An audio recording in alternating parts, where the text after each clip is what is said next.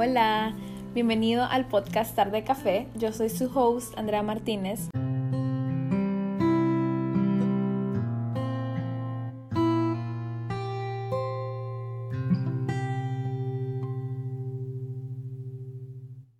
Estoy súper feliz de que estén aquí escuchando un episodio más y les quiero contar que el otro día mis papás escucharon el primer episodio, bueno, y el trailer también del podcast y le gustó. Estaba nerviosa de que lo escucharan, la verdad, pero gracias a Dios le gustó. Y mm, hablando de eso, algo que no les conté en el primer episodio y que mi mamá me mencionó cuando escuchó eh, el primer episodio, es que en esa etapa en la que me costaba manejar mi enojo, yo le conté a mi mamá de eso.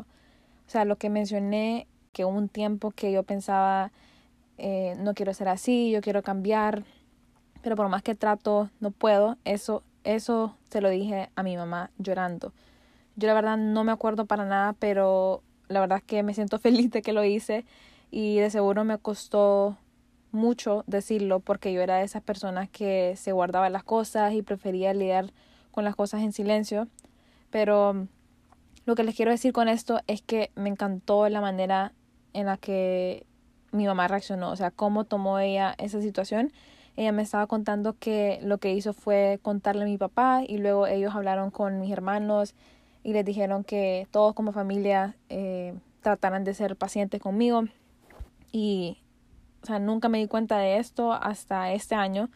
Y eso fue hace como 10 años. Y cuando pienso en la reacción de mi mamá al escucharme llorando y contándole lo mucho que me estaba costando controlarme, se me viene una palabra a la mente empatía. Y de eso se trata este episodio.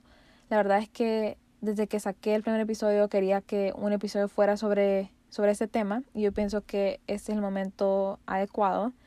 Me alenté a sacarlo más que todo por la situación tan difícil que está viviendo mi país. Como todos o, muchos saben, el huracán ETA golpeó fuertemente Honduras hace casi dos semanas y desgraciadamente dejó a muchas familias sin hogar, Hubo muchas inundaciones en diferentes zonas del país y pues esto obviamente ha dejado a muchas personas en necesidad. Honduras ya estaba teniendo dificultad para manejar la pandemia y este huracán fue como la gota que derramó el vaso.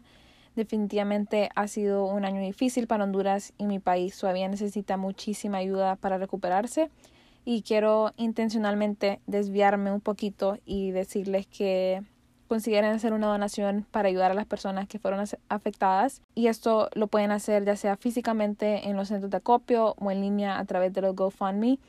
Para el link pueden ir a mi Instagram, guarda tu leb, y luego hagan clic en el link de mi bio para hacer su donación en el GoFundMe de Operación ETA.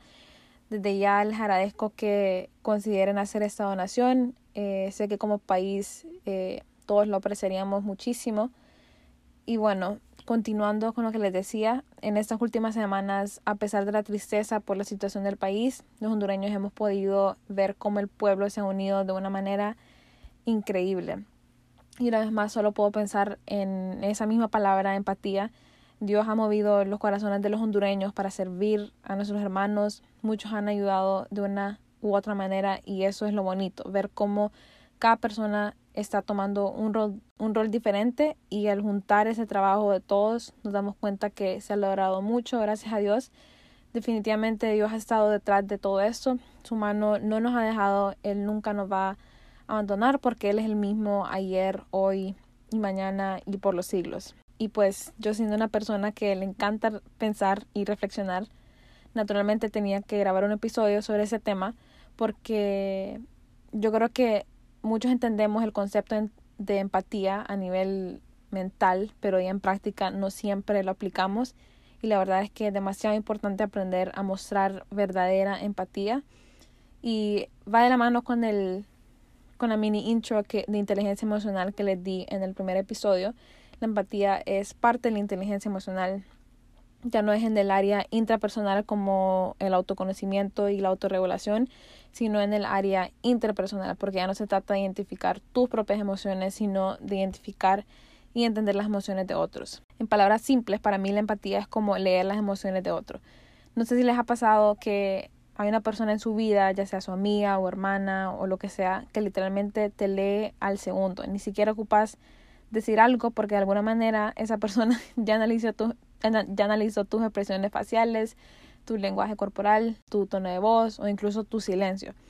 Esas personas que sin decir una sola palabra ya saben que algo está mal. Yo respeto mucho a esas personas porque eso es algo que no todos pueden hacer. O sea, no todos se toman el tiempo y el esfuerzo de ser personas que observan, de ser personas que, que han aprendido a conocerte, no solo por, sea, que aprenden a conocerte no solo por lo que decís, sino también por lo que te abstenes de decir y por la manera en la que te manejas, en la manera en la que actúas. Entonces, si notan algo fuera de lugar, algo inusual, se les hace más fácil identificar qué te pasa. Y yo pienso que esto es parte de ser una persona empática, porque la verdad es que nuestro cuerpo es capaz de manifestar de manera física lo que estamos experimentando a nivel emocional. O sea, sí es posible identificar cómo se siente una persona con tan solo fijarte en sus señales no verbales. El cuerpo es inteligente, literalmente manifiesta de manera no verbal lo que hay adentro. Si dentro de vos hay felicidad, eso va a ser visible en tu exterior a través de expresiones faciales y señales corporales.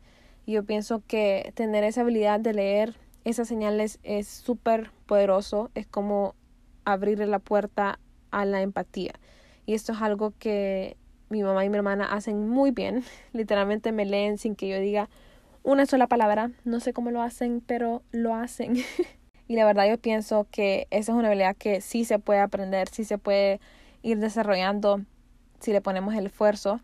Es más, lo tengo confirmado. Hay un psicólogo que se llama Paul Ekman y él hizo muchos estudios sobre las emociones y su relación con las expresiones faciales. Y también sé que escribió libros sobre ese trabajo que él hizo. Y la verdad, hace poco descubrí su existencia, pero con lo poco que leí sobre él me dejó súper impresionada. Él habla de dos tipos de expresiones faciales, las macroexpresiones y las microexpresiones. Y él dice que las macro duran de 2 a 5 segundos, pero las micro ocurren en una fracción de segundo. Literalmente duran menos de medio segundo. Y eso explica por qué a muchos se nos hace difícil leer las emociones de otros. Muchas personas tratan de esconder sus emociones, entonces logran que sus macro expresiones no revelen su verdadera emoción, su verdadera tristeza, su verdadero enojo, etc. Pero la verdad es que las microexpresiones, las que duran menos de medio segundo, siempre están ahí. Pero como pasan tan rápido, ni siquiera nos damos cuenta. Y qué peligroso porque podemos estar hablando con alguien que tal vez está súper triste, pero pareciera que no lo estuviera. Muchas de esas personas se han acostumbrado a esconder su tristeza o depresión o ansiedad detrás de una sonrisa. Quizá llevan tanto tiempo viviendo en ese estado que ya se les hace fácil fingir que todo está bien. Y esa es una de las razones por las que considero que es tan importante cultivar empatía, porque nunca sabes. Nunca sabes cuando una persona realmente está feliz o si esa sonrisa solo es una máscara que esconde sus emociones más difíciles. Y ser empático tiene mucho que ver con, con ser selfless. Esa, esa es mi teoría, que la capacidad de mostrar empatía está relacionada con esa capacidad de autoolvidarte para centrarte en otra persona, para centrarte en la salud y el bienestar de otro. Yo creo que si pasáramos menos tiempo enfocándonos en nosotros mismos y más tiempo redireccionando nuestro enfoque hacia la otra persona, tendríamos mejor capacidad de atender sus necesidades emocionales. Eh, yo relaciono mucho la empatía con una persona que no es egoísta, una persona que no está permanentemente pensando en sí misma, sino que realmente se interesa por los demás y hace un esfuerzo por estar ahí y por servir a los demás. Y con eso no me refiero a que te olvides de vos mismo por el resto de tu vida y que no penses o que no invertas en vos mismo nunca más, o sea, para nada. Ese tiempo para conocernos a nosotros mismos y reflexionar en nuestras experiencias es importante para aprender y para crecer. A lo que me refiero es que muchas veces tenemos la mirada en nosotros mismos cuando nuestros ojos deberían estar sobre otros, como cuando estás en una reunión con tu familia o una cena con tus amigos o cuando alguien se desahoga con vos y te cuenta algo que le está costando o algún error que cometió, etcétera. ¿Dónde está tu enfoque en ese momento? Cuando salís con tus amigos o amiga, ¿a dónde está tu enfoque? ¿Estás obsesionándote con la idea de que tengo que causar una buena impresión, tengo que actuar de cierta manera para que la gente no me critique o no se ría de mí? ¿O estás realmente presente en el momento y siendo curioso sobre lo que pasa a tu alrededor. ¿Estás realmente haciendo que la persona con la que estás se sienta vista y entendida? ¿O estás muy enfocado en tu reputación y en cómo te presentas ante la sociedad que ni le prestas atención a lo que tu amigo te dice o las señales no verbales que te dicen que tu amigo no está bien? Eso de pensar solo en el yo, yo, yo, ya no es self-awareness. Ahí ya se convierte en self-absorption. Y miren, yo busqué en el traductor esa palabra self-absorption porque la quería decir en español y lo que me salió en el traductor fue ensimismamiento. O sea, ¿quién usa esa palabra? Yo no sé si soy yo la inculta que nunca la había escuchado. Pero bueno, miren, eso que les decía tiene mucho que ver con lo que mencioné en el primer episodio sobre el mindfulness.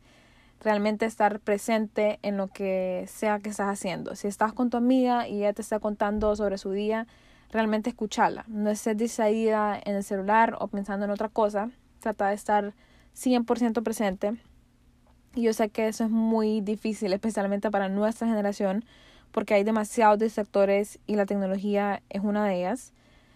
Y por cierto, hablando de generaciones, hace poco otro, otra pausa aquí, lo siento, pero hace poco me di cuenta que no soy millennial, yo juraba que era, pero según Google, los millennials son los que nacieron entre 1981 y 1996 y yo nací en el 97, así que por un año no soy, soy una zoomer, pero bueno, ese solo era un, un dato súper X, nada relevante con el tema. Pero, como les decía, evitemos las distracciones para que las personas realmente se sientan escuchadas, realmente se sientan apoyadas entendidas y llamadas.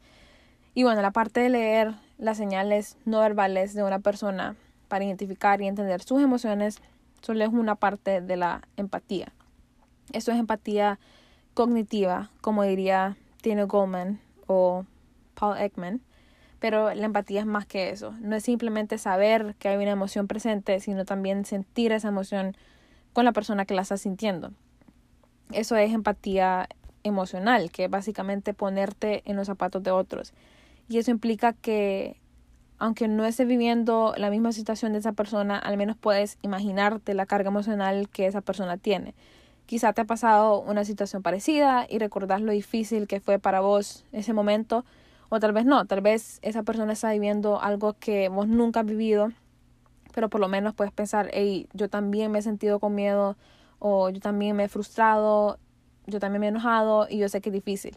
Y obviamente no vas a entender exactamente cómo se siente una persona y por qué se siente así y, o sea, está bien. Lo importante es que conectes con las emociones de esa persona, que te abstengas de juzgar y de criticar y que en cambio escuches. Y también, como les decía anteriormente, autoolvídate y pensá en la otra persona.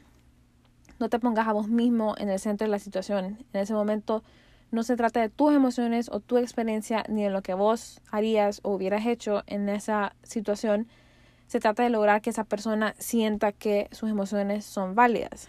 Yo creo que una de las peores cosas que podemos hacer cuando alguien está siendo vulnerable es evaluar sus reacciones y sus emociones a través de nuestro lente cuando nos agregamos a nosotros mismos a la ecuación, ahí es cuando perdemos la empatía y pensamos o hacemos comentarios como, ay, qué chaucera que es, o no es para tanto, que lo supere ya. O sea, bajo el estándar de quién estás considerando a esa persona una chaucera, bajo tu propio estándar. ¿Por qué decir, decís que no es para tanto? Porque te estás poniendo a vos misma o a vos mismo en el centro de la situación. Estás pensando, yo no reaccionaría así o yo podría manejar esto mil veces mejor. Y la verdad es que no se trata de eso. En momentos así no se trata de vos, sino de la persona que se está desahogando o se está abriendo con vos. Otra cosa es que la mayor parte de las veces lo que la persona busca no es un consejo, sino desahogarse. Especialmente cuando una persona está realmente afectada, bien cargada y teniendo reacciones emocionales muy fuertes cuando algo es muy reciente, las personas simplemente no tienen la claridad mental y emocional para pensar en cómo avanzar o en cómo solucionar su problema o en qué hacer. Si esa persona cometió un error o fracasó en un proyecto, en ese momento la persona no quiere saber lo que vos hubieras hecho para no fracasar. Quiere saber que fallar es normal, que, que ser imperfecto está bien, que sentirse así está bien. Y para uno a veces es fácil decir, ah, yo hubiera hecho esto y hubiera dicho tal cosa, pero no sabes. Y si alguien está confiando lo suficientemente en vos como para contarte lo que le duele y lo que le cuesta, honra esa confianza. Respetá que la persona hizo lo mejor que pudo con los recursos que tenía en ese momento. Respetá sus emociones y también respetá su manera de procesar esas emociones. En otras palabras, conectar con las emociones de esa persona, porque esa conexión lo es todo. Y esa parte de respetar la manera en la que una persona procesa sus emociones es bien importante. No todos lidian con sus problemas y sus emociones de la misma, de la misma manera. Y eso está bien. Empatía también es reconocer y aceptar eso. A algunos les toma meses recuperarse de una pérdida, a otros les toma semanas y a otros una década. Y está bien, porque no hay cantidad de tiempo indicado o correcto para superar una situación difícil, para sanar, para move on, para crecer. Así que no tratemos de cambiar las emociones de alguien. Ese no es el objetivo. El objetivo es estar ahí, sentarte con esa persona en ese sufrimiento y aceptar que está bien que esa persona se sienta como se siente. Yo sé que puede ser muy difícil no tratar de cambiar las emociones de alguien. Nos duele que las personas que queremos se sientan tristes o estresadas etcétera, y hacemos lo posible para que se alegren, pero eso no, no siempre ayuda. Cuando lo forzamos, no le estamos dando el espacio a esa persona para procesar sus emociones y para sanar. Cuando lo forzamos, más bien los estamos incentivando a reprimir lo que sienten y hacer como si nada pasó y eso no es saludable tampoco. Me acuerdo que a mí eso se me hacía súper difícil antes de verdad ustedes no saben los nervios y lo incómoda que yo me sentía cuando una amiga estaba triste y peor si estaba llorando. Yo miraba una lágrima rodar y estaba que no había qué hacer. Y entre más me obsesionaba en pensar qué decir para que mi amiga se sintiera feliz y para darle un buen consejo, peor me salía. Más bien me quedaba como en blanco y literalmente no sabía qué hacer. Y la verdad, eso me hacía sentir súper mal. Me sentía incapaz y sentía que estaba fracasando como amiga. Y, o sea, para nada, no, no es así.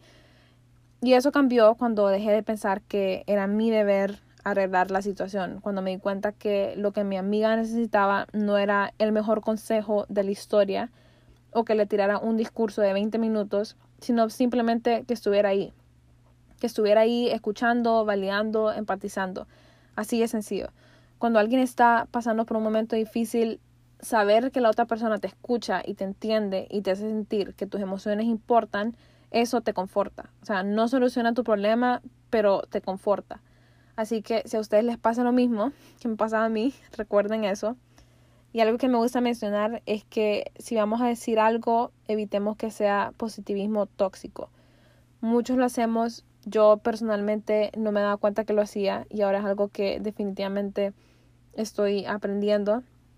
El positivismo tóxico es esos comentarios que hacemos para animar a alguien, pero que más bien hacen que la persona se sienta culpable por sentir lo que siente. Por ejemplo, cuando decimos, ay, por lo menos el daño no fue más, por lo menos no pasó tal cosa, o agradecer que tenés esto, o otras personas están pasando por cosas peores. Yo sé que hacemos estos comentarios con la mejor intención, pero lo que realmente estamos diciéndole a la persona es, no tiene sentido que te sientas así, tus emociones no son válidas, no deberías sentirte así. Y eso es súper hiriente. Así es como se genera la culpa y la persona comienza a reprimir sus emociones porque piensa que no son importantes y que no tiene derecho a sentirse de esa manera. Y obviamente no es eso lo que queremos. No es eso lo que queremos porque o sea, ya de por sí no es fácil verbalizar lo que sentís. A muchas personas nos cuesta. No es fácil decir necesito ayuda, no es fácil decir me está costando mucho esto. Poca gente te invita a ver la desnudez de sus emociones. Entonces, como les decía antes, hay que honrar eso. Hay que honrar el hecho que esa persona tuvo el valor de expresarse o de pedir ayuda. Por eso tenemos que tener mucho cuidado con cómo respondemos.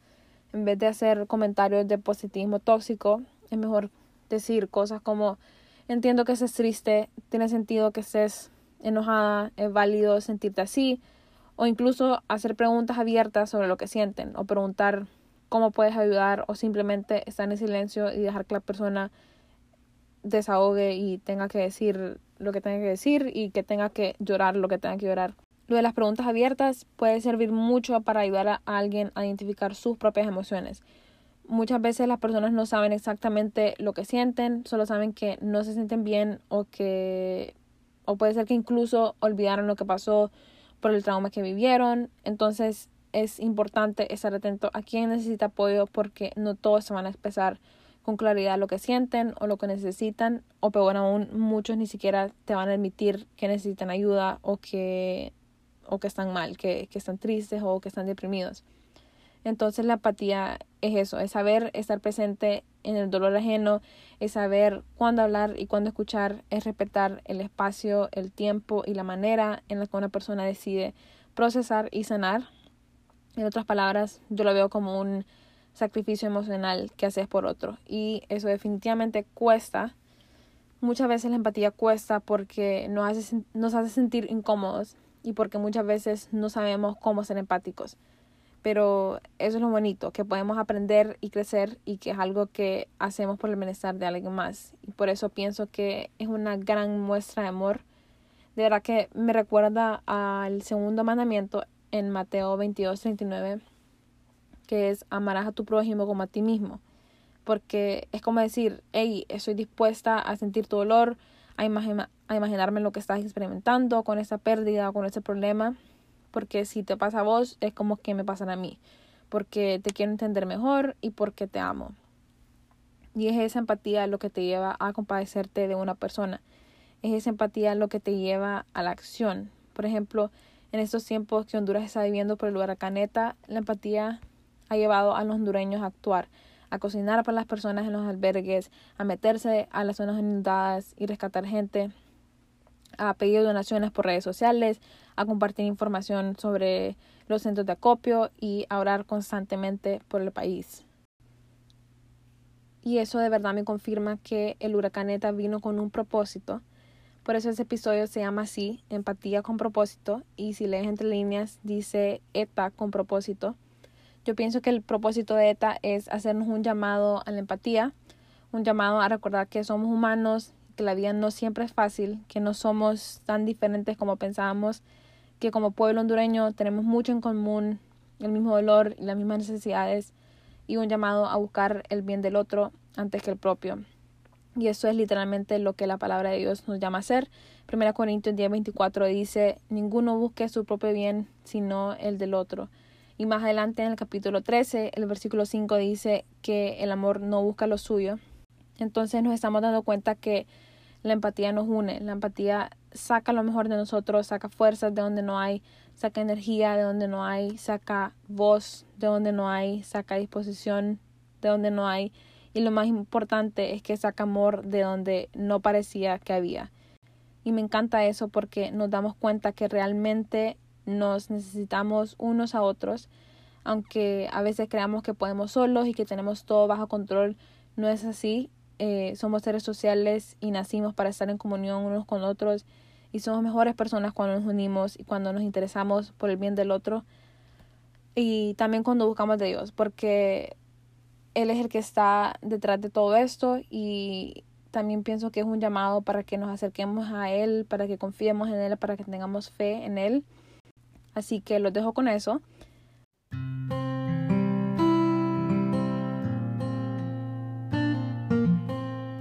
Les doy mil gracias por escucharme, por escuchar un episodio más de Tarde Café. Espero que este episodio les haya gustado, que les haya servido, que se hayan identificado con él, que sea algo que puedan aplicar a sus vidas. Me encantaría continuar la conversación con ustedes y me gustaría saber qué piensan, así que no duden en dejármelo saber.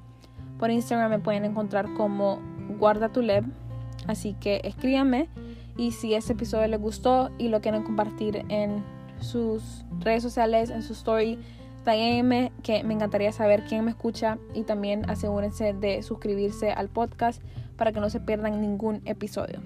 Ahora ya me despido, nos vemos en nuestro siguiente tarde de café. Bye.